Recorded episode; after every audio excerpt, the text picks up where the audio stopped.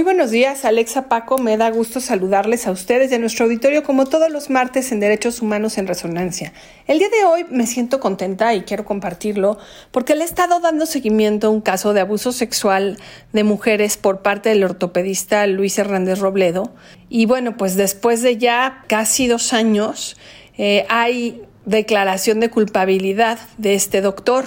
Eh, conté algunos de estos casos con más precisión en mis columnas impresas de los jueves y lo que les puedo resumir es que tenía un patrón para seleccionar a sus pacientes, las adormecía con una inyección que pues usaba engañándolas diciendo que les iba a reducir el dolor de la rodilla o de aquella zona en donde traían alguna afectación y después pues se tocaba o las tocaba y algunas que despertaron y lo recuerdan o que salieron completamente adormecidas con incapacidad incluso de manejar sus propios automóviles para regresar a sus casas, eh, se enteraron de que no eran el único caso y después de muchos años se empezaron a comunicar una con otra, una con otra. Hay decenas de mujeres en este caso. Por lo pronto, eh, jurídicamente se le ha dado seguimiento a, a un par de casos, uno de los cuales ya generó pues juicio y afortunadamente el fin de semana pasado fue declarado culpable el doctor Luis Hernández Robledo. Comento esto porque creo que es uno de los ejemplos que pueden motivar a muchas mujeres, incluso después de publicar ya la cuarta columna sobre el tema, sigo recibiendo algunas denuncias este, en redes sociales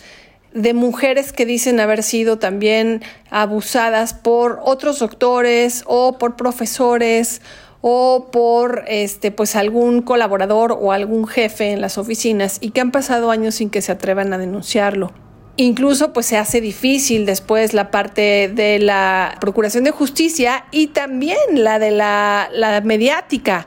no es necesario optar por la mediática. Yo he de comentarles que mi experiencia con estas mujeres valientes ha sido de un trabajo eh, pues que ellas hacen psicoemocional muy profundo para poder enfrentar esto ante sus familias, ante sus esposos, con familiares incluso del doctor Gómez Robledo que generaron presión y se opusieron para que ellas pudieran llevar a cabo este proceso de juicio y para que hicieran público el caso, porque desafortunadamente la penalización, pues cuando mucho puede llevarlo a la cárcel, pero no necesariamente implicaría que le quiten la licencia como médico y entonces una vez que salga puede seguir atendiendo mujeres, atendiendo personas y probablemente repitiendo este patrón de abuso sexual que ha afectado a muchísimas familias, porque esto se extiende a madres, a hijas, a los familiares que las acompañan.